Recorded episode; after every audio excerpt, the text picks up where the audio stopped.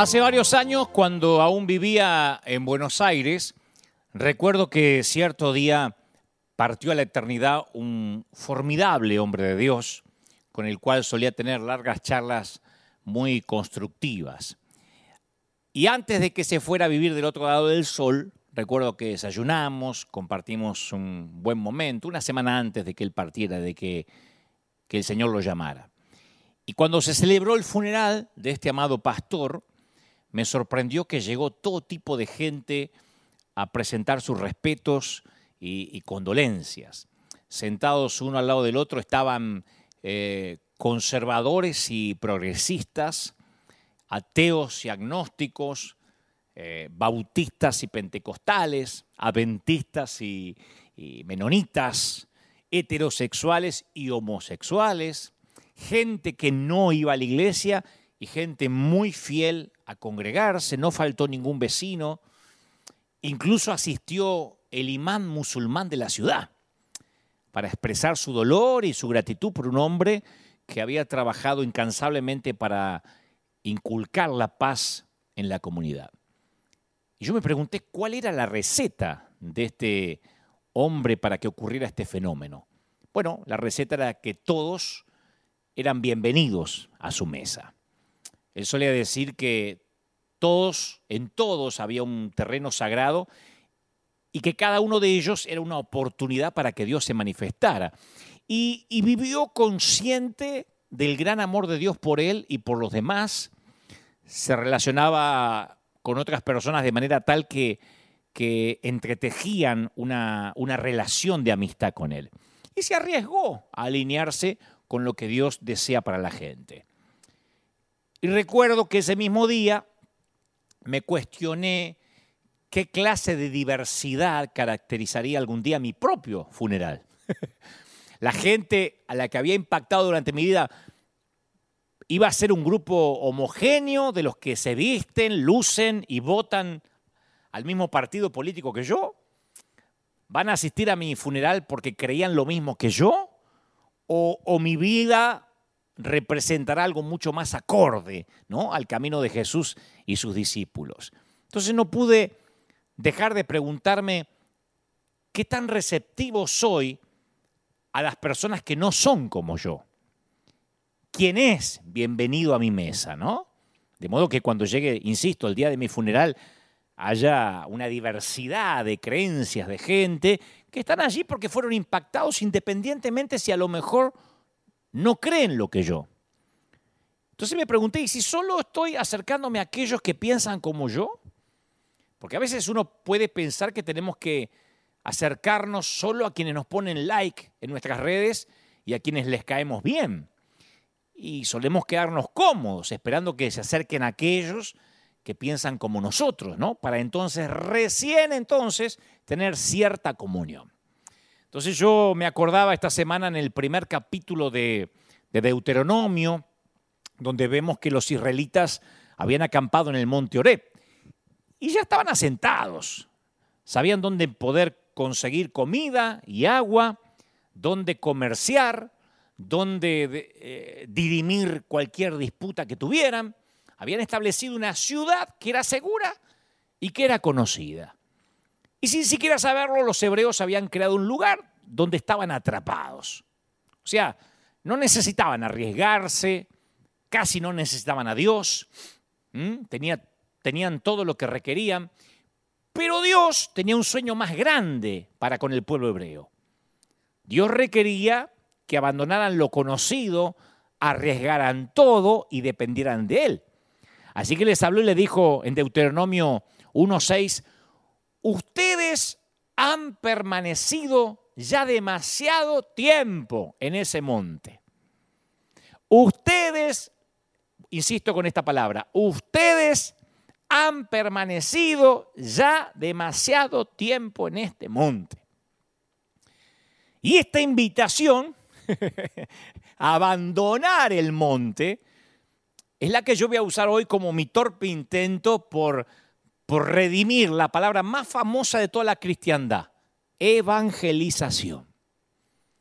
Es una palabra que creo que ha sido secuestrada por nosotros mismos, por los cristianos. La hemos tomado como rehén, es una palabra incomprendida y la mayoría de las veces la palabra evangelización es mal utilizada. Es como que nos hemos quedado lo suficiente en esa montaña cómoda de lo que creemos y la vida entera tiene que ver con amar a la gente, con involucrarse, con bajar de esa montaña, con salir de la comodidad. Pero las relaciones que implican el amor de Dios entre unos y otros son lo único que vamos a llevarnos a la próxima vida. De modo que o arriesgamos todo lo que tenemos para alinearnos con el deseo de Dios para con la gente, o seguimos construyendo una ciudad a kilómetros de distancia de la tierra prometida en nuestra cómoda montaña. Es nuestra decisión. ¿Me explico? Pero antes de elegir, creo que tenemos que tener una conversación brutalmente honesta sobre lo que los cristianos creemos que es la evangelización. Porque sé que hay gente del otro lado diciendo, pero yo sé lo que es la evangelización, es predicar las buenas nuevas. Bueno, lo que antes en algún momento significaba buenas nuevas, como que sutilmente, no digo que conscientemente, sutilmente y de modo inconsciente se ha desvirtuado.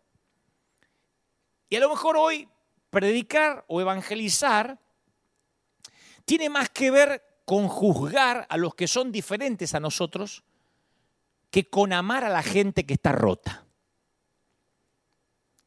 Una de las formas principales en que se entiende la evangelización es en términos escatológicos, o sea, una forma elegante de contarle a la gente inconversa cómo es que va a acabar el mundo. Cuando comprendemos la evangelización de manera escatológica, de esta manera, se enfatiza solo en lo que va a suceder después de morir. Entonces eso nos lleva a preguntarles a las personas que capaz que nunca conocimos, que, con las que no tenemos ninguna relación, cosas como, si usted muriera hoy, ¿usted sabe dónde se va? Oh, sí, nomás. Si usted tuviera que partir mañana a la eternidad, ¿se va al cielo o al infierno? Entonces, que es verdad, por cierto, pero la base de, de esa evangelización escatológica es la siguiente. Mucho miedo, esquivar el infierno y asegurarte el cielo. Punto. Entonces el enfoque urgente es ayudar a las personas a arrepentirse antes que llegue el día final en que se tengan que morir por lo que sea, por un accidente, por un cáncer, por el COVID o de viejo, y se vayan al infierno por no tener a Cristo. ¿Estás dentro o estás fuera? Entonces la motivación es salvarla de que ardan eternamente en el infierno. Ahora, escrituralmente, teológicamente, esto es correcto. O vas al cielo o vas al infierno. Yo eso no lo pretendo cambiar, ni quiero. Pero para predicar así, no necesitamos involucrarnos con la gente, no necesitamos amar a nadie. El que se quiera salvar, que se salve, y el que no, es su rollo. Yo predico, ahí está el cielo, ahí está el infierno. Ya está, prediqué, ahora es tu problema. Entonces, esta versión de la evangelización está completamente enfocada en un miedo al infierno, insisto, y en obedecer a Jesús para tener un boleto de escape del infierno. Entonces, en el mejor de los casos, este es el primer paso para crecer en una relación con Cristo, en el mejor de los casos, ¿no?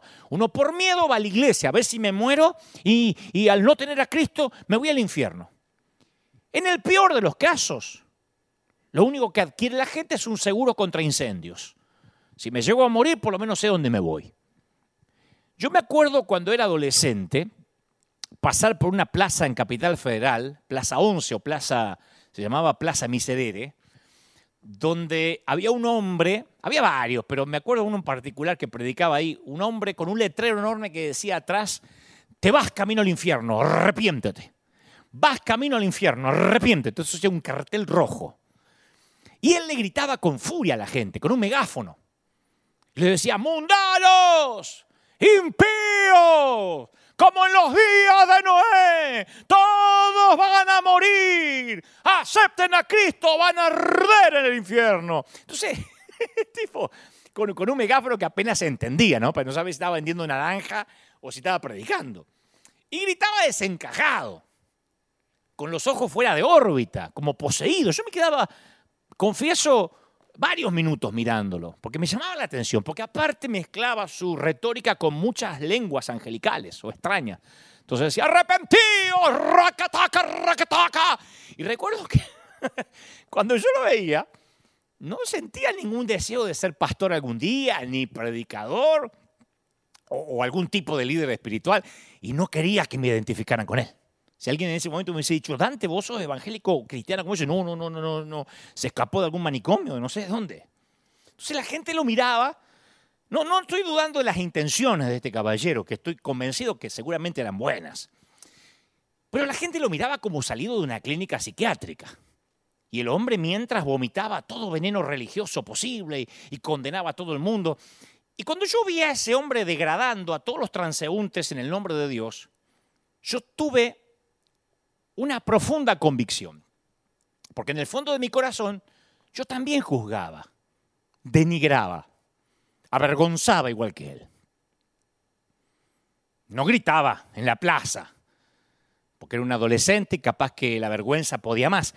Pero yo tenía los mismos prejuicios contra la gente. Yo miraba a todos los mundanos y decía, pensar que todo esto se van a morir en el infierno.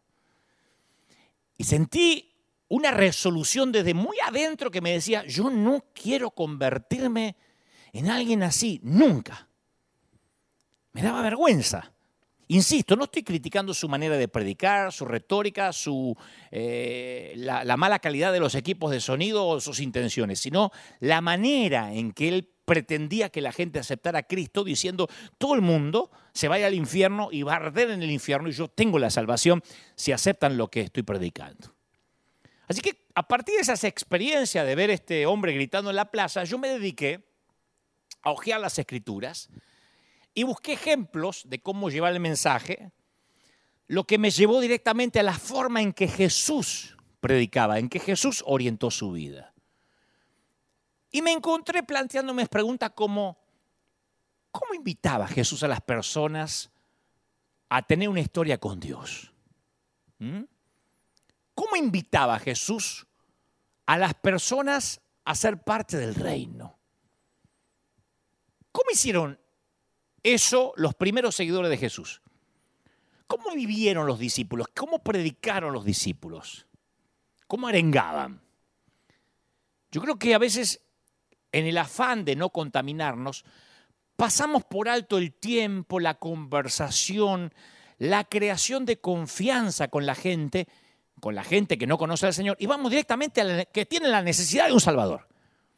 Y a veces, como hacía este hombre en la plaza cuando yo era adolescente, soltamos una bomba cristiana sobre las personas y nos alejamos. O sea que no queremos ser vistos. No queremos eh, involucrarnos mucho con la gente, porque son, al fin y al cabo, son pecadores. Nosotros lo que queremos hacer es dejar caer algo de verdad y decir, yo ya cumplí, yo le prediqué, ya está.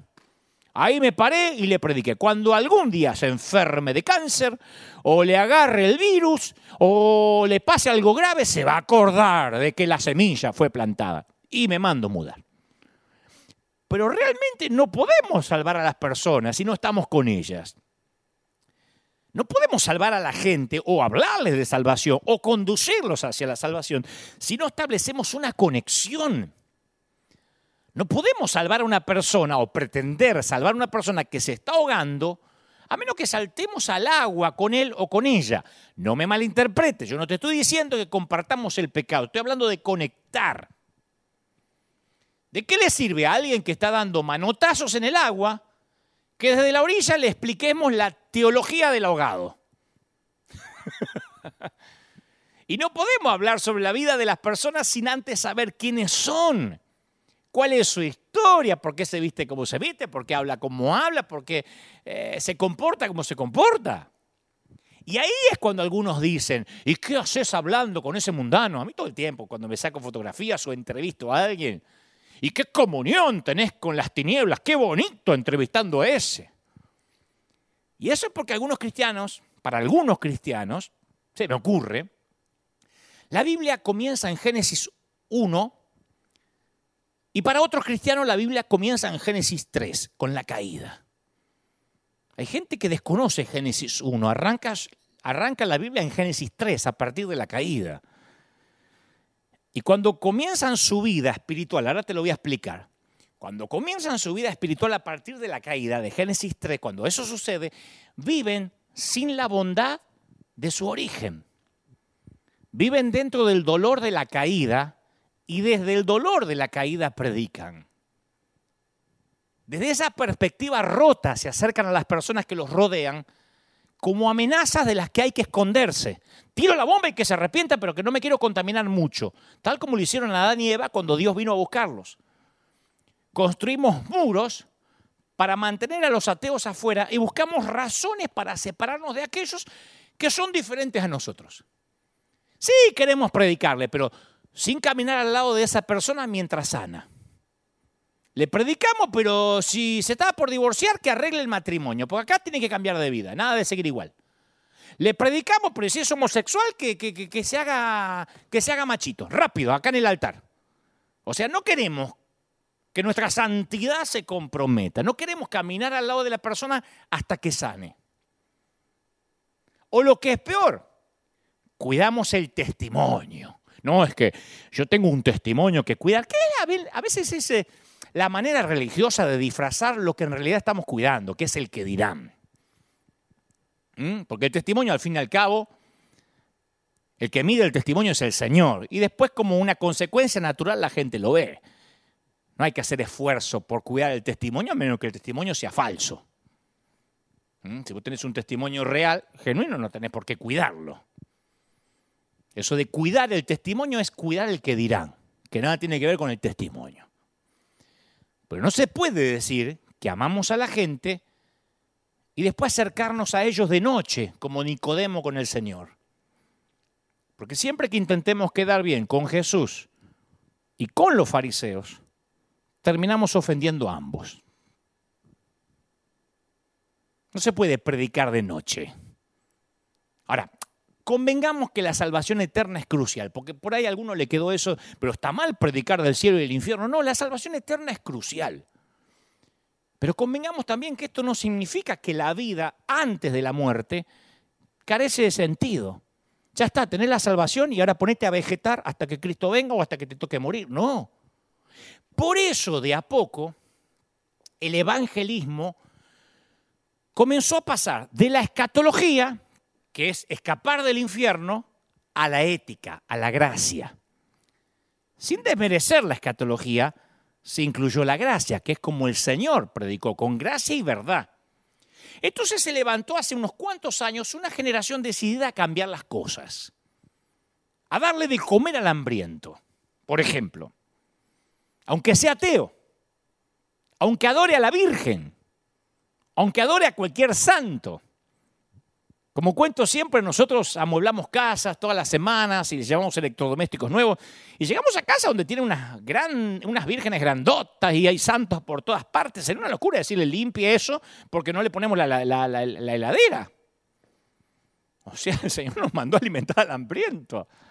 Caminar de la mano de la gente rota hasta que sane, hasta que cambie el tiempo que demande. Entonces hay una generación que decidió terminar con todo lo que estuvo mal, fracturado, injusto, y salir a bendecir a la gente. Vamos a dar de comer, por ejemplo. Misión Graneros, Proyecto Honra, se hicieron eco en todos los países del mundo, un montón de iglesias, de fundaciones. Vamos a involucrarnos con la gente. Plena pandemia, no vamos a andar preguntando quién es evangélico quién no, a ver si le dejamos una bolsa de comida. Esto es ateos, esto es a, musulmanes, a católicos, no importa. El Señor dijo, dale vosotros de comer. Después algunos a partir de eso cambiarán de vida, buscarán a Dios, otros dirán gracias y nunca más. Pero ahí es cuando los creyentes topos, que viven metidos en sus madrigueras del miedo, en sus refugios del miedo, suelen decir que no sepa a tu izquierda lo que da a la derecha. Porque al ver que otro ama a los perdidos, y se involucra con los perdidos, los expone y los ridiculiza. Por eso prefieren alegar, no, no, no, yo también ayudo pero, y amo, pero no lo ando publicando. En el fondo saben que no es verdad. Pero cuando evangelizamos a través de la gracia, hay una, hay una plétora de presuposiciones forjadas sobre la ética y el amor. El mensaje de evangelización ético se basa principalmente en el amor y en la gracia. Y yo creo que es hora de redimir la forma en que hablamos sobre las buenas nuevas. Es hora de cambiar nuestra manera de llegar a la gente. No estoy desmereciendo a los grandes evangelistas, estoy diciendo que es hora de amar a la gente, de involucrarnos, además de predicar la verdad. Los israelitas estaban obsesionados con la vida alrededor del monte Oreb. Estaban cómodos en su, en su nueva madriguera de lujo. y Dios quería que fueran una luz para las naciones y que mostraran con valentía su carácter al resto del mundo. Sin embargo, esto no iba a suceder si se quedaban atrapados en la montaña, cómodos. Por eso les pidió que se volvieran y se enfrentaran a lo que les tenía preparado. Y Deuteronomio 1.6 dice, ustedes han permanecido ya demasiado tiempo en este monte, salgan. A mí se me hace que es lo que Dios nos dijo a partir de marzo del 2020.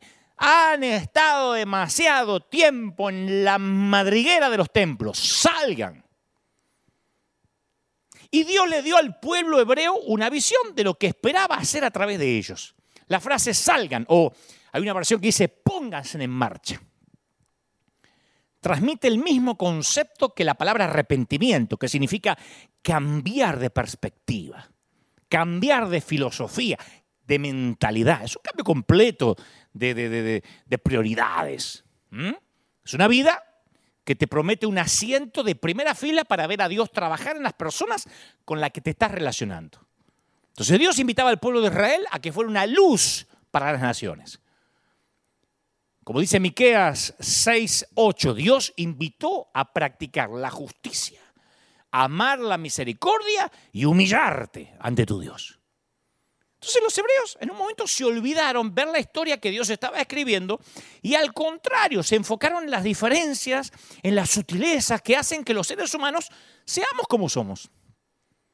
Entonces por miedo, fíjate si esto no pasa hoy, por miedo a ser influenciados negativamente por la cultura, comenzaron a usar las instrucciones de Dios no como una forma de acercarse y amar al otro, sino como una manera de justificar la segregación.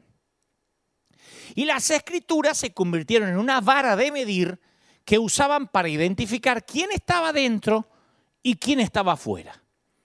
Y esas barreras crearon polarización, segregación y división, y eso los mantuvo distantes del plan unificador de Dios. ¿Me explico? Yo una vez conté acá, yo creo que fue el año pasado, que cuando entrabas al templo de Herodes, había letreros que, las, que le avisaban a las personas que se mantuvieran cada uno en el lugar correcto, el que le correspondía. Estaba leyendo que en los últimos 100 años se descubrieron dos de esos letreros de advertencia publicados en el templo de Herodes. Los pudieron recuperar arqueológicamente. Están escritos en piedra y su traducción es la siguiente. Ningún extranjero debe pasar más allá de la baranda.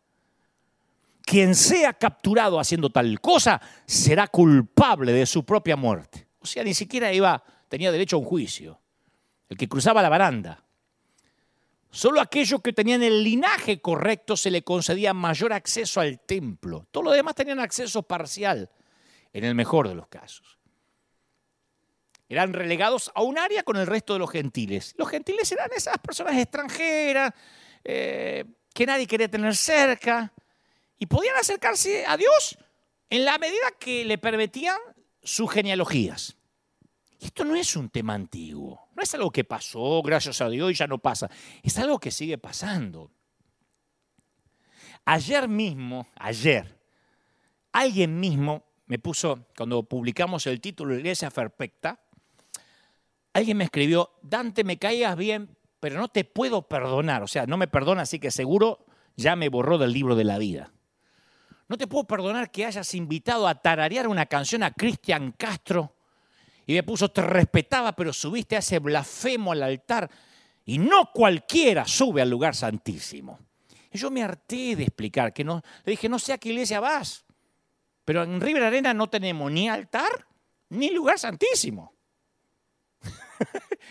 en River nunca hubo lugar santísimo, ni altar, hasta vos podrías subir, le dije. De hecho, si este lugar fuera santísimo, yo mismo no podría estar aquí. Pero a la gente le encanta eso, el lugar santísimo, el lugar santo, el púlpito sagrado. nos encanta hacer sacros o sacras ciertas cosas o elementos o lugares o sitios. Nos encanta que haya un velo todavía. Y si el velo se rompió, hagamos un velo. Porque si no hay cierta, no pertenecemos a cierta élite o si no hay cierta exclusividad, como que el club ya no es tan atractivo. Yo soy el líder, decimos. Yo voy con los líderes, ¿no? Y puedo subir al lugar santísimo. Esto es un, escenario, un stage. Le gusta a quien le guste.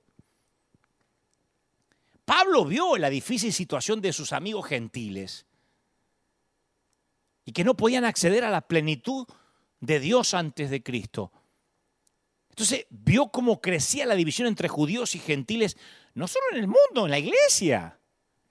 Y a la luz de estos antecedentes, Pablo escribió estas palabras en Efesios 2.13. Eh, Pero ahora en Cristo Jesús, a ustedes, los gentiles, que antes estaban lejos, Dios los ha acercado mediante la sangre de Cristo.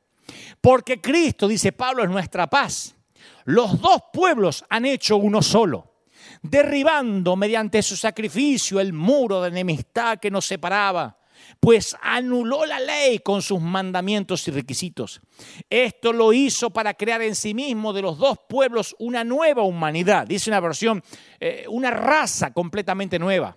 Al hacer la paz, para reconciliar con Dios a ambos en un solo cuerpo mediante la cruz, por la que dio muerte a la enemistad. Se cayeron los muros, dijo Pablo, muerte a la enemistad. Él vino y proclamó paz a ustedes que estaban lejos y paz a los que estaban cerca. Pues por medio de Él tenemos acceso al Padre. ¿En dónde? ¿Cómo? En un mismo espíritu. Más clarito, echarle agua. Pablo estaba diciendo que Jesús representa la visión de cómo tenemos que orientar nuestras vidas. El mundo quiere que nos aislemos, que segreguemos, pero cuando Jesús mismo, nuestro fundamento, experimentamos un, evangelio, que nos une, que promueve la unidad. Entonces la pregunta sigue siendo, ¿representa Jesús la manera de cómo nos relacionamos con los demás? ¿La manera en que predicamos incluso? La cruz es una asesina de barreras. La cruz es una creadora de puentes. Si alguien te lastimó, el Señor dice, ve a la cruz. Si odias a alguien, ve a la cruz. Si alguien te traicionó, ve a la cruz. Si hay personas que te irritan y te sacan de quicio, ve a la cruz. Jesús mismo, por medio de la cruz, vino a hacer las paces. Entonces, cuando vamos a la cruz y cuando llevamos a otros a la cruz, esas barreras se derrumban. La cruz destruyó la pared divisoria, dijo Pablo, el muro que nos dividía y cualquier forma de hostilidad. Por eso me pregunto, me pregunto de verdad, ¿qué paredes he erigido, he levantado en mi vida que impiden que las personas busquen el pleno acceso a Dios? ¿Cuáles son las barreras en mi vida? ¿Cuáles son? ¿Cuáles son las barreras en tu vida? En Romanos 10:13 encontramos a Pablo escribiendo una iglesia pequeña en Roma y les recuerda lo que hace latir el corazón de Dios. Él quería reformular su visión incluyente y desafiarlos a los que estaban en Roma a expandir la visión. Entonces afirma con audacia, todo el que invoque el nombre del Señor será salvo. Claro, a nosotros nos parece un versículo más. Pero dijo, todo el que invoque el nombre del Señor será salvo. ¿Cuántos dijo? Todos. Todos, todos, o casi todo. Habrá dicho, habrá intentado el que tiene la sana, todo el que invoque será salvo. Cada político corrupto que invoque el nombre del Señor se va a salvar.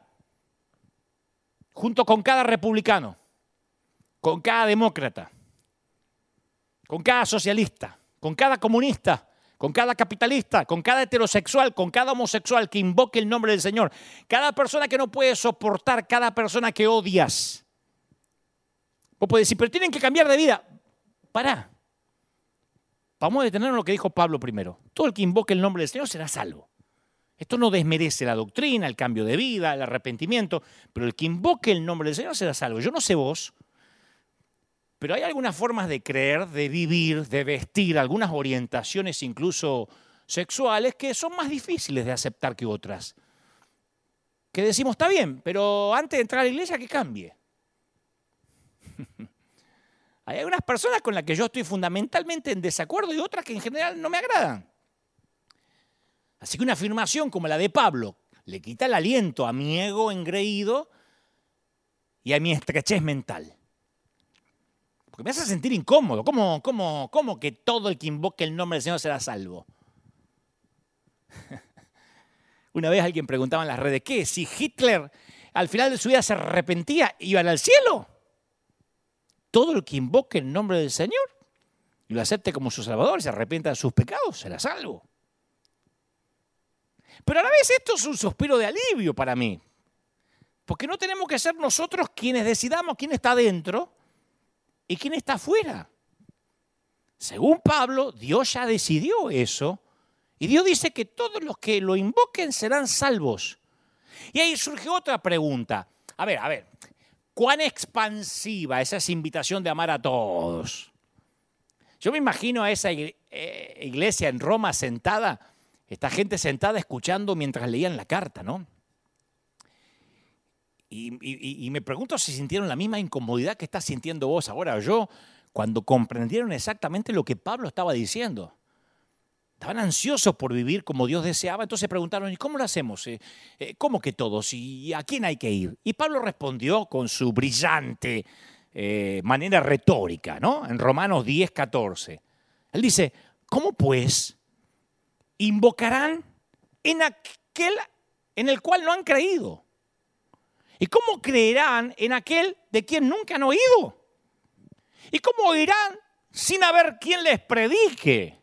¿Y cómo predicarán si no fueran enviados? O sea, Pablo les dijo en esencia, si queremos ver a todos invocar el nombre del Señor, tenemos que ir, involucrarlo, tenemos que salir de la rutina, dejar la montaña conocida, la madriguera, arriesgarnos y predicar. ¿Es un riesgo? Es un riesgo. Pues es que durante la Segunda Guerra Mundial, la frase riesgo calculado comenzó a circular en todo el ejército en todos los ejércitos del mundo, porque los generales calculaban el riesgo de cuántos soldados iban a perder la vida si intentaban una misión. Y una vez que discutían las eh, posibilidades hipotéticas, el más alto al mando determinaba si valía la pena, determinaba si valía la pena arriesgar a las víctimas potenciales con el intento. Entonces la frase riesgo calculado más tarde se hizo famosa también en los círculos comerciales, en los recursos humanos. Las empresas antes de contratar a alguien se calcula el riesgo. Y si el valor potencial a obtener supera el costo para alcanzarlo, seguimos adelante. Damos el salto. Corremos el riesgo. En las universidades de casi todo el mundo los cursos se basan en la gestión de riesgos. Gestionar riesgos. Cualquiera que se precie como líder comprende lo que significa identificar y gestionar posibles peligros para una organización. Todo esto está bien. Pero ¿qué pasa cuando nuestro evangelio se convierte en una cuestión de gestión de riesgos? ¿Qué pasa cuando nuestras iglesias se encuentran constantemente calculando los riesgos? Y hay que salir a dar de comer, y, pero eso cuesta plata. Eso significa nuestros ahorros. Y por ahí nos contagiamos. Y hay que salir y capaz que ni vienen a la iglesia, después se congregan en otro lado. Capaz que le damos de comer y sigue siendo católico y sigue con su virgen. ¿Qué sucede cuando los seguidores de Cristo nos volvemos reacios al riesgo? ¿Qué ocurre cuando la iglesia se para en un acantilado a mirar cómo se ahoga la gente y en todo caso grita del megáfono, ¡arrepentidos! ¡arrepentidos! ¡Porque se van al infierno! ¿Qué pasa cuando miramos desde la orilla lo que se están ahogando? Por eso tenemos que volver a ver a Jesús con ojos nuevos. Escucha, una vez estaba Jesús sentado alrededor de una mesa, en una reunión con mucha gente, y decide relatarles una historia, esa que les vuela en la cabeza todo y les agarra un ataque de caspa. La historia está en Lucas 14, 16. Dice Jesús, Cierto hombre, porque él empezaba así como un cuentito y después los hacía pedazos. Cierto hombre preparó un gran banquete, invitó a muchas personas a la fiesta y a la hora de la fiesta mandó a su siervo a decirle a los invitados, vengan, que ya está todo listo. Estaba el asado argentino listo, los chorizos argentinos, el vino Malbec mendocino, la banda musical tocando cumbia. Estaba todo para una gran celebración. Vengan rápido. Y dice la Biblia, o dice Jesús en el relato de las Escrituras, pero todos los invitados, sin excepción, comenzaron a disculparse. El primero dijo, yo acabo de comprar un terreno y tengo que ir a verlo. Perdóname que no llego a la fiesta. Otro adujo, yo acabo de comprar cinco yuntas de bueyes y tengo que probarlas. Te ruego que me disculpe. Yo escuché muchas excusas, pero estas son únicas. ¿eh? Y luego otro alegó, acabo de casarme y por eso no puedo ir. Justo me agarró plena noche de bodas. Entonces el siervo regresó y le informó a su amo, sigue contando Jesús, ¿no? Y el amo se enojó porque había invitado a sus amigos y todos le dieron excusas, se negaron a acudir. Y estaba el asado ahí, estaba el Malbec recién abierto. Entonces en la siguiente parte de la parábola, el amo usó, capitalizó ese rechazo como una oportunidad para extender la perspectiva del siervo en cuanto a quién podría sentarse a su mesa todos son bienvenidos. En la mesa, cuando Cristo invita, todos son bienvenidos. El Come Santos y Cristian Castro. El que toca la guitarra en el altar y el otro. La hermanita que se deja llevar por los programas de Chimento y el Puma que no perdona sus hijas. Todos. No importa quiénes sean. Nuestro trabajo es ir a buscarlos e invitarlos a entrar. Lo cuenta Jesús. Por eso en la parábola de Jesús, el amo le dijo a su criado, sal de prisa por las plazas, por los callejones del pueblo y trae acá a los pobres, a los inválidos, a los cojos, a los ciegos, a los argentinos.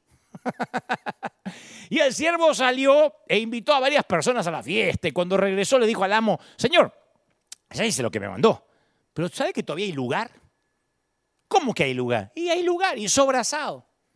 Entonces el amo le dijo a su siervo, anda por los caminos y por las veredas y obligarlos a entrar para que se llene mi casa. A mí me encanta eso. Porque aquí como que el amo básicamente dijo, yo quiero que encuentres a cada persona que está sola. Cada persona que se siente como extranjera. Cada persona que se siente invisible, rota. Porque vamos a festejar en grande. Y Jesús contó esta historia para reforzar el hecho de que en el reino de Dios todos, todos son bienvenidos a la mesa. Nadie debe estar alejado. Por eso notamos que Jesús a lo largo de su ministerio soportó todo tipo de comportamiento desagradable, tenía gracia, tenía paciencia, le preguntaban cada cosa que te daban ganas de decirle, Señor, eh, Señor me da ganas de decirle a su padre, Padre, ¿te lo llevas o te lo mando? Pero lo soportaba. Ahora, cuando la gente tenía una visión estrecha de lo que significaba a todos, eso lo enfurecía al Señor. Cuando la gente quería hacer una fiesta para gente VIP, VIP, lo sacaba de quicio a Jesús. Jesús detestaba la idea de los asientos reservados. Detestaba eso que nos encanta a los evangélicos, esto solo para algunos. En los días de Jesús, el templo tenía 12 hectáreas, 12 en una atracción turística magnífica para gente de todas partes. Ahora imagínate que vos y tu familia vienen de peregrinación desde Egipto para ver el templo con sus propios ojos. Oíste hablar del templo, viajaste de lejos para verlo, pero como sos extranjero, podés ingresar solo a ciertas áreas limitadas. Te da un cartel que te dice que te va a costar la vida si pasás del otro lado. Además de eso, los, los líderes religiosos han puesto secciones claritas en cartera en las que podés andar en un bazar interior, ¿no?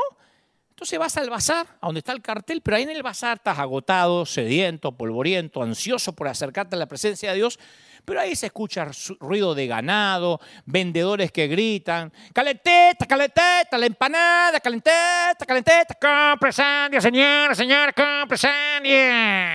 Y todo tan... y los clientes haciendo trueque. Claro, decir, fuiste a ver a dónde podés entrar en el templo y te encontrás que hay baratija, montones de mantas amontonadas en las mesas. Los argentinos saben lo que voy a decir, es la salada. Lo que hace imposible ver más allá del patio. Y estás parado ante la puerta ahí y no podés pasar y te quieren vender de todo. Compre, señora, compre. Ah, lo crucifico. Ah, no, no vendían crucifijo todavía. Pero lo que sea que vendieran, ¿no? Compre, se lleva, ese el Moisés pequeño de regalo, ese es el llavero de Abraham. Y te vendían. Y, Jesús te ve a través de la multitud que vos te tienes atrapado ahí entre lo que te quieren vender. De hecho, ve a tu familia y ve al asiento de personas paradas a tu lado Mientras los líderes religiosos arreglan las mesas, cuentan el dinero, oprimen a las personas que necesitan desesperadamente encontrar a Dios. ¿Vos querés hacer enojar al Señor? Interponete en el camino de los que quieren llegar a Él. Los evangelios dicen que Jesús se enfureció y dio vuelta a las mesas. Y sabe que algunos se lo tratan de imaginar. ¿Y qué decía mientras daba vuelta a las mesas? Citaba las escrituras del Antiguo Testamento. Marcos 11, 17 dice que mientras que vuelta a las mesas decía, mi casa será llamada casa de oración para todas las naciones. O sea que los líderes religiosos habían olvidado que era para todas las naciones.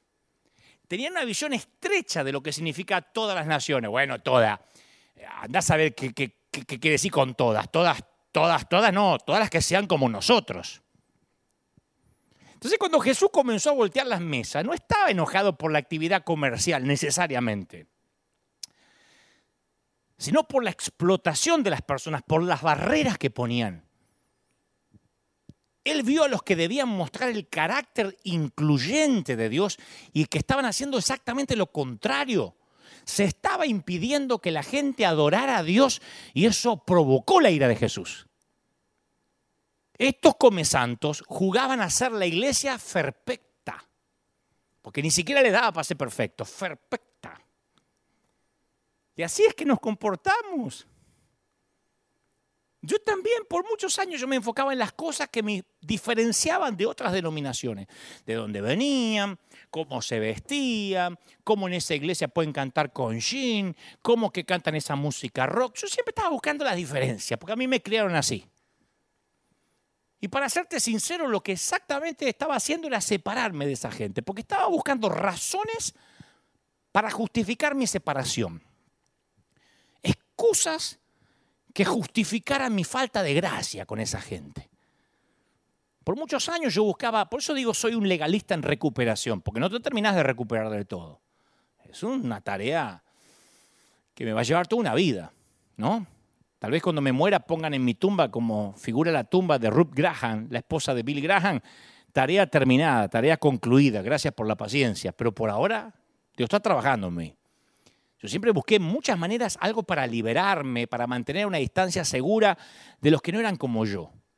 Y me centraba siempre en lo que hacían diferente antes que lo que hacían igual, porque no quería darle gracias a esas personas. Y la humanidad está sedienta de gracia, está en busca de gracia. Todos estamos desesperados por buenas noticias. Y como cristianos podemos ser instrumentos, canales de gracia. Mi querida, mi viejo, tenemos las buenas noticias a nuestro alcance y podemos dar gracia a aquellos que están hambrientos. No sé por qué damos tan poca gracia. Por eso mismo, vamos a seguir viendo a Jesús con ojos nuevos. A mucha gente no le gustaba la forma en que Jesús desafiaba el sistema. Los, los incomodaba. Le agarraban hormigas en las nalgas cuando hablaba Jesús. Lucas, Lucas 10, eh, 25 relata que en eso se presentó un experto en la ley. Escucha, experto en la ley. Para poner a prueba a Jesús. O sea que no era alguien que buscaba información. Era un experto que venía con una preguntita trampa. Le dijo, maestro, aleluya, hmm, gloria. Viste que los maestros de la ley hacen así, hmm, aleluya, como que le están bajando mail todo el tiempo del cielo, tienen banda ancha. Entonces dice, maestro, hmm, ¿Qué tengo que hacer para heredar la vida eterna? Claro, esto parece una pregunta medio tonta, ¿no? Para un maestro como Jesús. Porque él pudo hablarle sobre el cielo, sobre la vida después de la muerte, sobre la eternidad con Dios. Sin embargo, no era lo que el experto en la ley estaba pidiendo.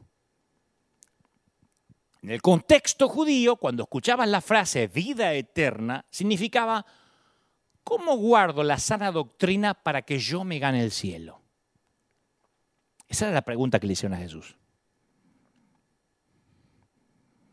No era un ignorante, un neófito, era un experto en la ley probando a Jesús.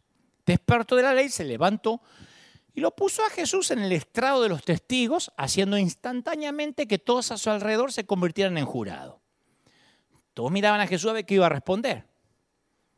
Dinos, maestro, aquí queremos saber qué podemos hacer para heredar la vida eterna, qué doctrina tenemos que seguir. Y Jesús respondió brillantemente con una pregunta para elevar la conversación al nivel del corazón más que de la mente.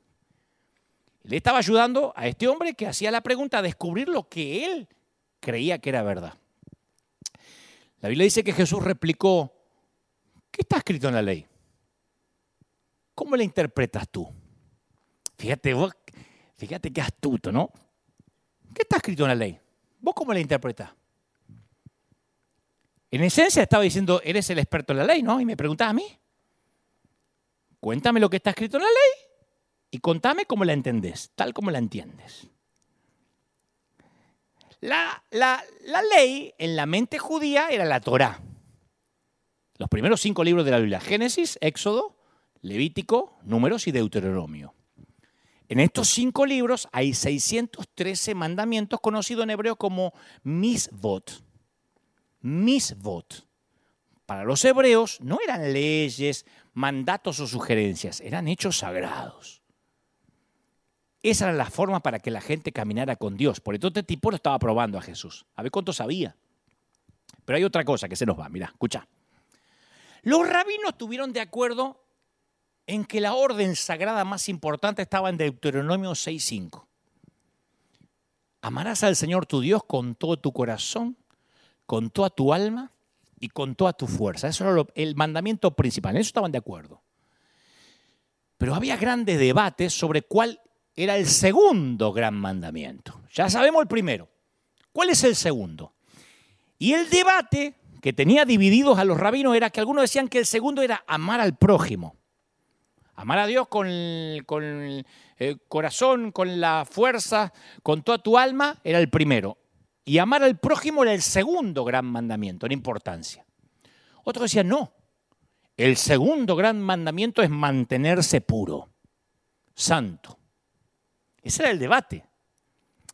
Los escritores de los evangelios presentan ocho de estos grandes debates. Algunos decían, hay que conservarse santo, ese segundo mandamiento. Otros decían, no, no, no, el segundo es que hay que amar al prójimo. De modo que cuando Jesús le devolvió la pregunta al experto, le estaba pidiendo al hombre que mostrara sus cartas. A ver qué teología seguía. A ver de qué lado estaba. A ver si para él el segundo mandamiento era amar al prójimo o el segundo mandamiento era mantenerse santo. Jesús le dijo esencialmente, escúchame, experto en la ley, ya que vos la conoces, ¿Cómo la interpretas? ¿De qué lado estás?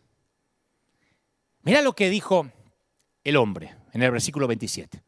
Bueno, amarás al Señor tu Dios con todo tu corazón, con toda tu alma y con toda tu fuerza y con toda tu mente.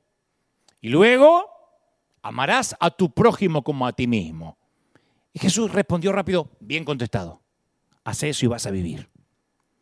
Claro, escucha, aunque creas que es decir eso de parte del Señor, que Jesús dijera eso, iba a aclarar el asunto, el experto todavía deseaba que Jesús permaneciera en el estrado, no lo iba a soltar fácil. Así que miró a Jesús y soltó la pregunta trampa. Acá viene la pregunta trampa. ¿Y quién es mi prójimo? Bingo. ¡Pac! En cesta. ¿Me entendés? Está bien, para, para, el, teólogo este, para el experto en la ley, él estaba de acuerdo que el segundo mandamiento era amar al prójimo. Ahora definime quién es mi prójimo. Esa era la pregunta trampa. Ahí cree que lo tiene a Jesús entre la espada y la pared. En esos días, prójimo se definía con la palabra rea, que en hebreo se refiere a alguien cercano, a alguien de tu propia tribu, de tu propio país, Prójimo definitivamente no es pagano, ni gentil, ni samaritano. Un prójimo era de la misma tribu. Los prójimos a los que yo puedo amar se visten, se ven, comen, se comportan y creen lo mismo que yo. Los prójimos hablamos todo lo mismo. Nos ponemos todo en nuestras madrigueras y alguien nos dice, dígale que está a su lado, Dios te bendiga, Dios te bendiga, Dios te bendiga. Ahora voltea a tu hermano dile, Dios te va a empoderar, Dios te va a empoderar, Dios te va a empoderar. Ese es mi prójimo. Ese experto de la ley estaba tratando de acorralar a Jesús, haciéndole una pregunta trampa. ¿Quién dice que es mi prójimo? Obvio. Supongo que me dirás que el que tiene la sanísima doctrina, el que toma la Santa Cena el primer domingo de cada mes. ¿Mm?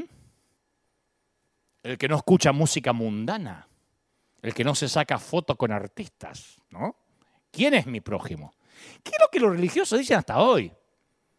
Si es mi hermano, lo amaré, pero que se arrepiente y guarda la sana doctrina, si no, no tengo comunión. Entonces Jesús sabe qué hace, cuenta una historia ahí mismo. O sea, que lo tienen acorralado, según, según el experto en la ley cree que lo tiene acorralado. Jesús responde con una parábola.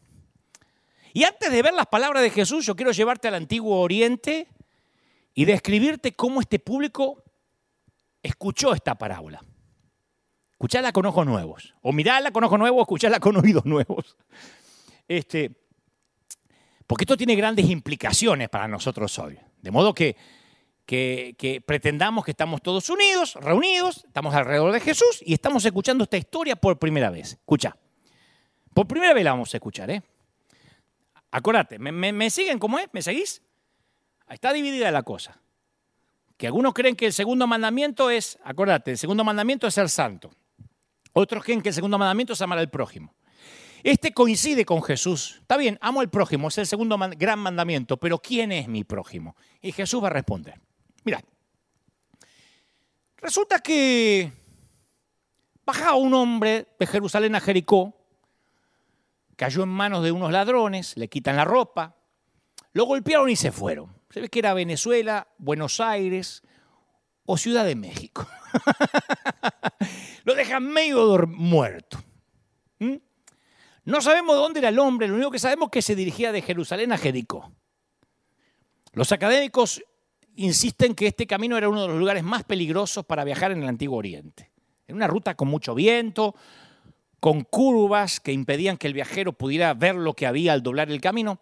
Entonces Jesús nos dice que los atacantes persiguieron, golpearon al hombre violentamente, violentamente, lo desnudaron, le robaron todo, lo dejan medio muerto en el camino.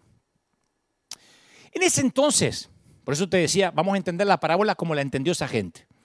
Las dos formas para sencilla para identificar de dónde provenía alguien era la vestimenta y el lenguaje.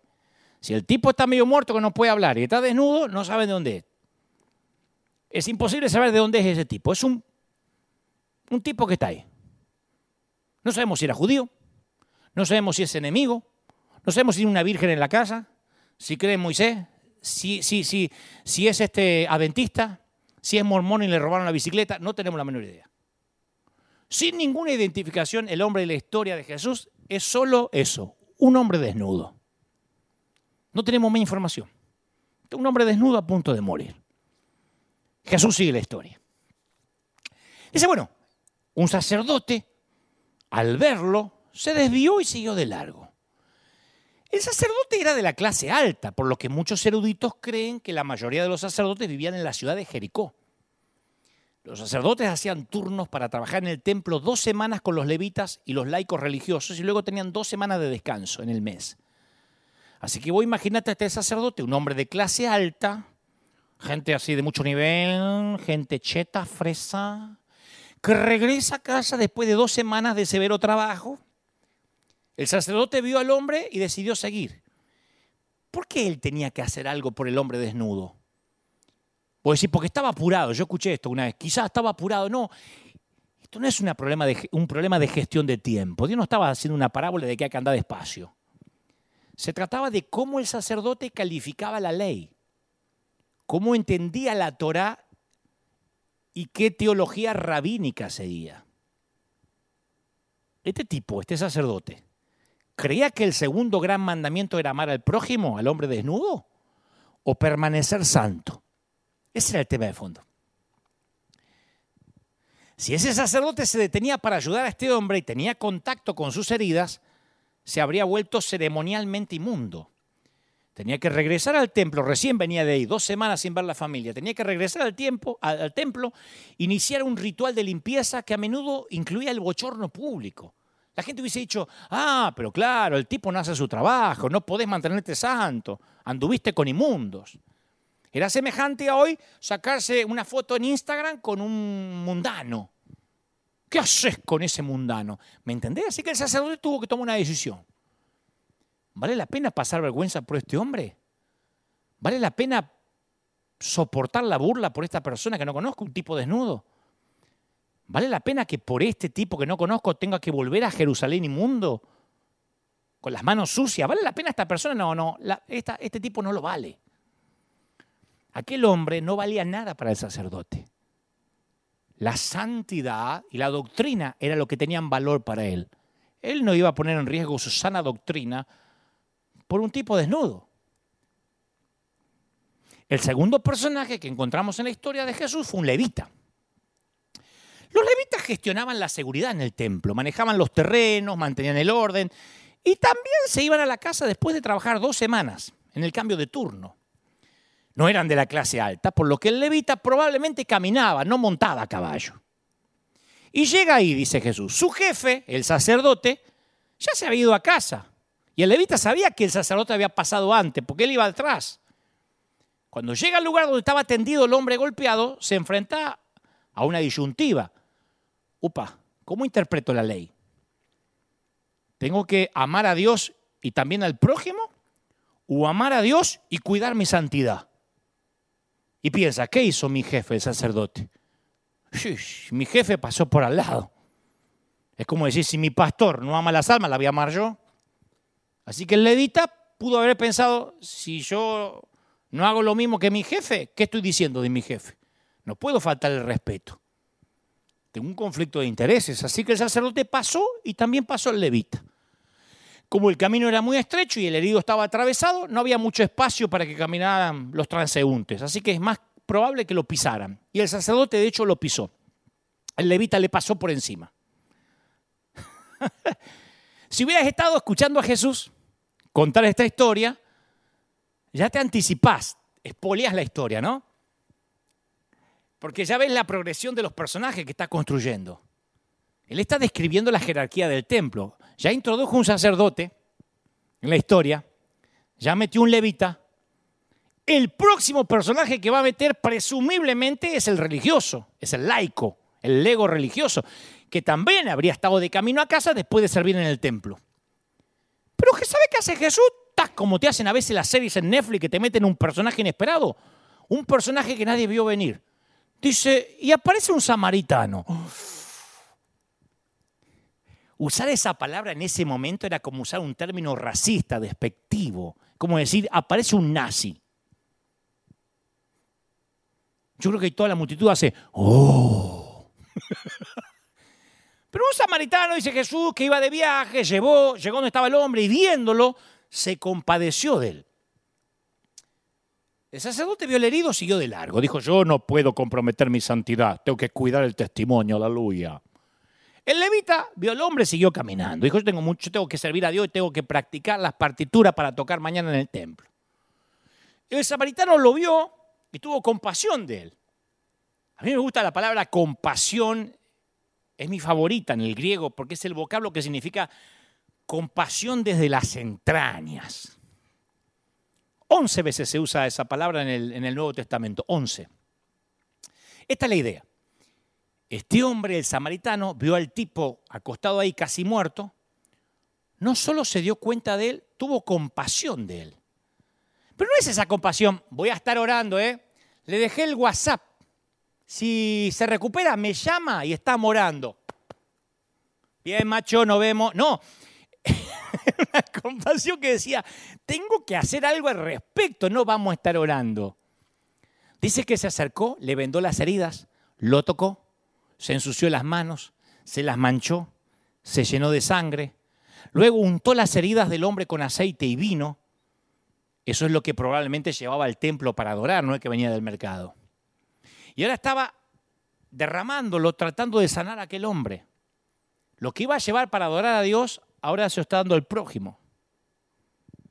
Entonces el samaritano montó al hombre en su burro, lo que significa que él caminó al lado del animal, porque en el burro iba el hombre. El samaritano hizo el resto del viaje a pie para poder llevar al herido. Y en el oriente, el que caminaba al lado de un burro o de un caballo era el sirviente de quien quiera montar a la bestia. Así que el samaritano llevó al hombre a una posada y lo cuidó.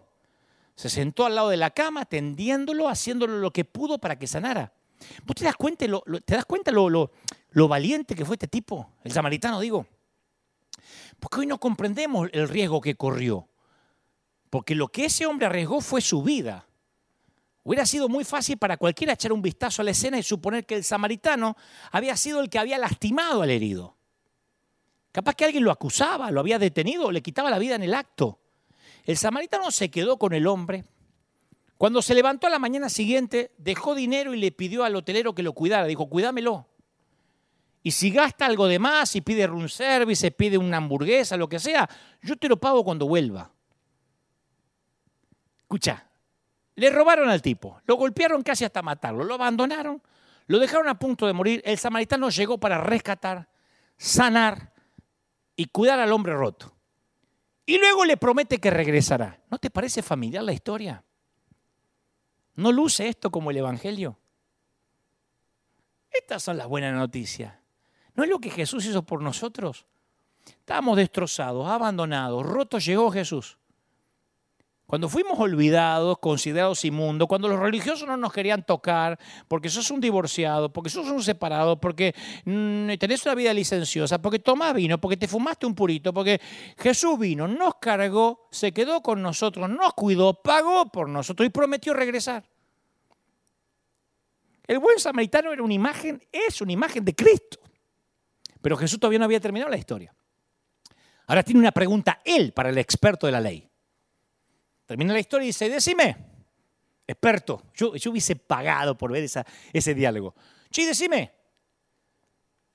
¿cuál de los tres pensás que demostró ser el prójimo del que cayó en manos de los ladrones? Cuando el experto hizo la pregunta, convirtió la palabra prójimo en sustantivo. Cuando Jesús hizo la pregunta, hizo del prójimo un verbo. El experto en la ley solo podía responder, Eh, bueno, considerando la historia, que obviamente debe ser ficticia, eh, el prójimo es el que se compadeció de él. El desgraciado ni siquiera podía nombrar al samaritano, no pudo decir el samaritano, dijo el que se compadeció. Jesús le dice, bueno, ve entonces y haz lo mismo. Fin del caso. Caso cerrado. Ahora esta no es una historia acerca de actos de amabilidad al azar de vez en cuando. Es una historia sobre amor incondicional. Es una historia que nos cuestiona hasta qué punto se extiende la idea de que tenemos acerca de la palabra prójimo. Prójimo es la persona que vive al lado tuyo, que se congrega en la misma iglesia, que se parece a vos, que vota como vos, que actúa como vos, que usa la misma corbata. O podría ser aquella persona que dice que es transexual o podría ser aquel que dice que va a los boliches. No te estoy diciendo si está bien y si está mal. Digo, puede ser un prójimo. Jesús estaba diciendo que ser su discípulo significa más que amar a las personas que son similares a nosotros o socialmente aceptables, gente como uno. No, los discípulos tienen que amar a sus enemigos. Los discípulos van a amar sin excepción, sin calificación, sin estigmatismo. Como seguidores de Jesús tenemos que codearnos con personas que no concuerden con nosotros.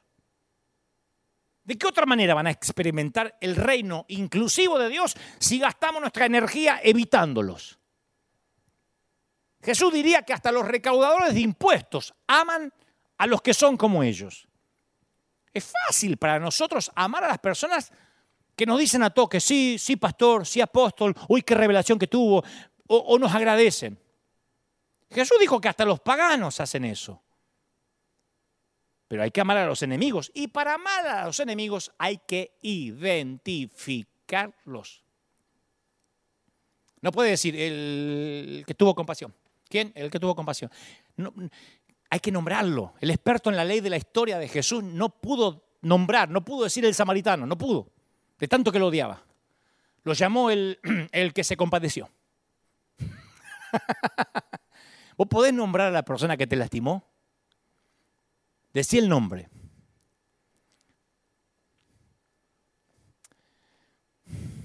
Porque ese es el primer paso para la reconciliación.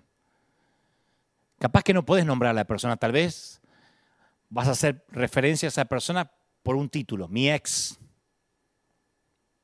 mi suegra, mi ex suegra, hm, mi antiguo pastor, ese dark con los pelos parados, ese amanerado, el ecuménico aquel que predica, el rarito el apóstol de la prosperidad. Capaz que no puedes nombrarlo. Entonces le pones una etiqueta. O puedes hasta decir la iglesia que me lastimó. Mira, si alguna vez vamos a amar de la forma en que Jesús ama, tenemos que comenzar a ser honestos. Brutalmente honestos. Y cuando podemos decir los nombres de nuestros enemigos, comenzamos a verlos como humanos, no como categorías. Y cuando los vemos como personas y no como categorías, recién podemos orar a favor de ellos. No es la iglesia que te lastimó, porque no el edificio no te lastimó, a menos que se te haya caído el techo. Decimos, la iglesia esa es legalista. No, es gente. Entonces, ¿podés orar por aquellas personas que te son insoportables? La cruz es profunda y amplia y lo esencial de la cruz es atraer lo más cerca posible. La pregunta es, ¿representa nuestra vida la cruz? Nuestra vida está llena de una amplia gama de, personas de todo el espectro espiritual. ¿Hay un asiento disponible siempre en nuestra mesa? Porque es fácil tener una fe unilateral. Es fácil vivir una vida segura, sin riesgo, en nuestra madriguera, en nuestra montaña. Una vida en la que decidimos que vamos a elegir quién entra a nuestro club y quién no. Acordate que somos lo más cercano a una Biblia o a una iglesia a las que algunas personas van a leer o van a llegar. Y yo no dejo de preguntarme, ¿los invitará a nuestra presencia a sentirse intrigados por la forma que los amamos y los vemos? ¿O nuestra actitud, nuestra conducta sugieren que solo van a tener un acceso parcial al amor de Dios? Jesús audazmente proclamó con su vida que cada persona que camina por este planeta está solo a una invitación a la mesa de distancia. Y prosperamos cuando permitimos que la cruz diezme las barreras que hemos levantado y los transforme en portadoras de las buenas, buenas, las buenas nuevas de Dios. Yo no sé si te va a gustar esto, pero el peor alcohólico, la persona más airada, el criminal más peligroso, la persona más adicta, el más chismoso, el más lujurioso, la persona más racista, el más disfuncional de tu familia, la persona más odiosa que conoces y vos mismo, están invitados a la mesa. Gente rota. La iglesia es para gente rota. Y yo quiero orar para que tu funeral esté lleno de personas que no sean como vos puesto que todos mientras vivía fueron recibidos a tu mesa. Me va a encantar que a funeral venga mucha gente evangélica y muchos católicos y muchos eh, eh, ateos y muchos judíos que digan, era buena persona, era buen tipo, quiero saber más del Dios en el que creía este. Yo voy a orar que puedas tener una vida profundamente alineada con el deseo de Dios para la gente, con cada uno de sus miembros. Oro para que esparzas la gracia, que busques lo bueno, que te enfoques en la necesidad. Oro para que invites sin descanso a otros que vengan a la fiesta y que vean lo que Dios está haciendo con tu vida. Oro para que la gente vea tu vida como portadora y no como una barrera. Oro que ayudes a las, a las personas a experimentar el pleno acceso a Dios. Y sea en una prisión o en una cafetería, que tu historia se use para señalarle a los perdidos el camino de Jesús. que te lances de cabeza para ayudar a aquellos que se están ahogando. Que estés dispuesto a arriesgarlo todo por aquel que dio todo por tu vida. Ay, claro, a propósito. Si insistes con la idea de encontrar la iglesia perfecta, te tengo buenas noticias. Es posible que la iglesia perfecta sí exista. El problema es que si fueses vos a congregarte o yo, la echaríamos a perder. Así que oro para que en el mejor de los casos, vos y yo, solo seamos parte de una iglesia perfecta. ¿Qué es lo máximo que podemos aspirar? Oro para que Dios traiga revelación. Oro para que el Espíritu Santo nos llene de amor por los perdidos. Oro para que cuando la pandemia vaya pasando por cada país y se vaya acabando, cada iglesia se transforme en un hospital del alma de gente rota. De gente que nos equivoquemos por abrazar antes que equivocarnos por ser barreras o levantar muros. Oro para que cientos de hospitales del alma se levanten a lo ancho de todo el mundo. Oro para que este río que ha comenzado aquí en Anaheim se extienda a distintos sitios, a distintos continentes y llegue a Asia, África, Oceanía, América, Europa. Oro para que la gracia y la verdad lleguen a todos sitios. Estoy orando para que cuando en junio abramos, Dios mediante, se llene de gente rota, de gente perdida. No vamos a tener más asientos reservados para nadie. Acá no habrá más asientos para VIP, no porque lo antes estaba mal, sino porque tenemos que evolucionar, cambiar, entender. No somos los mismos de ayer y hemos comprendido que hay camas tipificadas metafóricamente en cada butaca que necesitan ser ocupadas por gente que está en terapia intensiva en su vida. Gente que necesita un respirador espiritual. Gente que necesita urgentemente salir adelante. Y hemos dicho, Señor, este será un hospital para gente rota, para gente necesitada. Y no importa qué estés pasando. En esta iglesia sí recibimos a cualquiera. En esta iglesia no hay lugar santísimo ni hay altar. Es simplemente una arena con gente que compone la iglesia. Es simplemente un sitio donde te vamos a abrazar, donde no haremos preguntas, solamente te vamos a abrazar, orar por ti, te vamos a guiar en una oración de arrepentimiento y te vamos a acompañar hasta que sanes. Y capaz que vas a volver a tropezar, pero vamos a estar ahí. Hablaba esta semana con alguien muy famoso, pero muy famoso. Si te dijera no podrías creer quién es. Y me decía, yo era cristiano, en un momento alguien, o mejor dicho, alguien me predicó, y yo no sé si todavía soy cristiano. Le digo, si aceptaste a Cristo, nadie arrebata a los que son de Él de su mano. Me dice, sí, pero estoy cayendo a veces en droga, en esto, en lo otro. Le dije, vamos a salir adelante, yo te voy a ayudar. Vamos a orar. Y oramos. Y él me dice, quiero hacer las cosas bien. No quiero equivocarme más, quiero amar al Señor, quiero, quiero que Él esté orgulloso de mí. Y le dije, vamos a orar para que el Espíritu Santo te dé fuerza, porque mi viejo no vas a poder solo. Pero después le aclaré, le digo, ¿sabes qué? Posiblemente vayas a caer en algún momento. Me dice, no, no quiero, yo no te estoy deseando eso, pero posiblemente vas a caer. Y quiero que cuando eso pase no te avergüences. Me dice, ¿de verdad? Sí, volveme a buscar. Yo te voy a acompañar hasta que sanes, hasta que salgas. ¿Cómo pretender a alguien que se quiebra el fémur o que se dobla eh, un tendón que salga corriendo? No, vamos de a poco. Primero son muletas, primero a caminar, te vas a tropezar, vamos. Y me dice, es la primera vez que encuentro una iglesia que no remata a los heridos. Me dijeron que si vuelvo a caer, que no me aparezca más por, mi por la congregación que alguna vez fue o donde le predicaron. Y yo le decía, pero tenemos que entender de que somos un hospital. Algunos se reponen rápido con una aspirina y otros tardan más tiempo. Le dije, vamos, tenés que salir adelante. Y ese a la vez le dijo a otro famoso. Y a esa vez le dijo a otro. Y un montón de gente diciendo, ¿podés orar? Necesito ayuda. Gente necesitada. Pero que fueron condenadas por la iglesia. Fueron condenadas por la propia congregación, independientemente de qué país sea.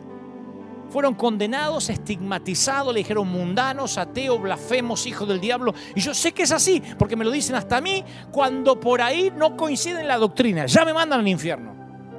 Y hemos hablado esto durante toda la pandemia. Tiene que cambiar. Tenemos que ponernos serios. Y le hablo a los consiervos que me están mirando, a los queridos pastores, que hay muchos. Pongámonos serios, dejémonos de, de embromar. Vamos a amar a la gente.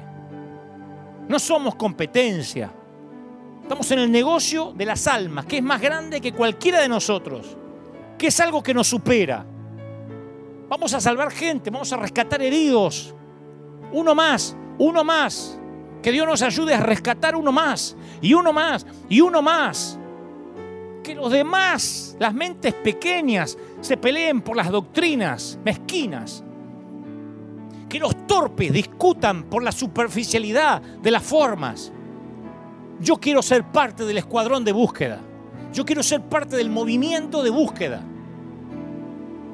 Quiero ser alguien que cuando se celebre mi funeral diga el tipo daba gracia. El tipo predicaba.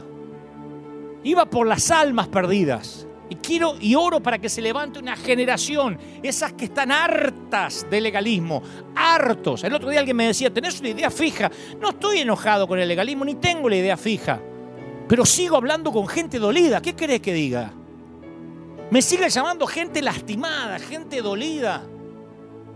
No es que tengo la idea fija, ay, ¿cómo le pegás a los religiosos? ¿Tenés odio en tu corazón? No tengo ningún odio, si no, no podría predicar.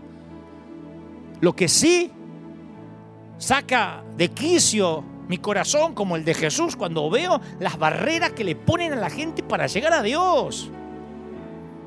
Hemos subestimado al Espíritu Santo, pensamos que no tiene poder para cambiar a nadie, lo tenemos que cambiar nosotros y vigilarlo y hacerle un seguimiento y ponerle un líder que le controle con quién se pone de novio. Pero che, que el Espíritu Santo haga la obra. Porque ni, le, ni que le pongamos el FBI vamos a poder hacer que alguien sea santo por ley. Es la gracia lo que nos hace santos. Y tiene que levantarse una iglesia que llena de gracia. Una iglesia que sea perfecta. que sea rota, que se le vean los defectos y las grietas. Pero al cabo eso somos. Gente herida, ¿qué pretendes? ¿Entrar a un hospital y no ver sangre? ¿Entrar a un hospital y no ver suturas? ¿No ver vendas? ¿No ver gasas? ¿No escuchar los sonidos cardíacos de los corazones? ¿No chocar contra los tubos de oxígeno? Es un hospital. Y estamos en recuperación. Y vamos a salir adelante. Te incito, te instigo y te, y te alisto para que seas parte del escuadrón de búsqueda, del movimiento de búsqueda en combate contra las filas invasoras. Gracias por estar ahí. Gracias a los que están recibiendo ahora a Cristo en el corazón. A los que dicen, yo quiero ese Dios. El Dios que me acepta, el Dios que me ama, el Dios que me levantó en el camino, curó mis heridas, se quedó conmigo y prometió regresar. Y ese Señor está contigo. El Dios que dijo, vengan a mi mesa y te fue a buscar a los caminos y te obligó a entrar. Y sucio te sentaste y dijiste, ¿en serio? Sí, come, bebe porque es mi fiesta, dice el Señor. Te ama el Señor. ¿Cómo no te va a amar? Te ama el Señor. Que Dios te bendiga, que Dios te guarde. Nosotros nos vemos aquí dentro de siete días, Dios mediante, esperando junio, esta experiencia de River. Firme como talón de oso. Nos vemos pronto. Chao, que Dios te bendiga y por supuesto aquí tenemos una cita el próximo domingo. Chao, que tengas linda tarde.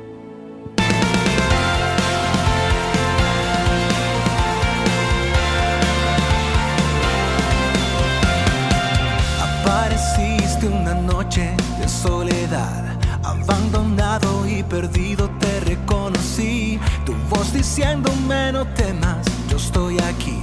El Padre me envió por ti y me curaste las heridas, me sanaste mi Jesús. Todas mis cargas las dejaste allí en la cruz. Algo tan grande no lo puedo comprender. Tu dulce voz diciéndome una y otra vez. Oh, oh, oh,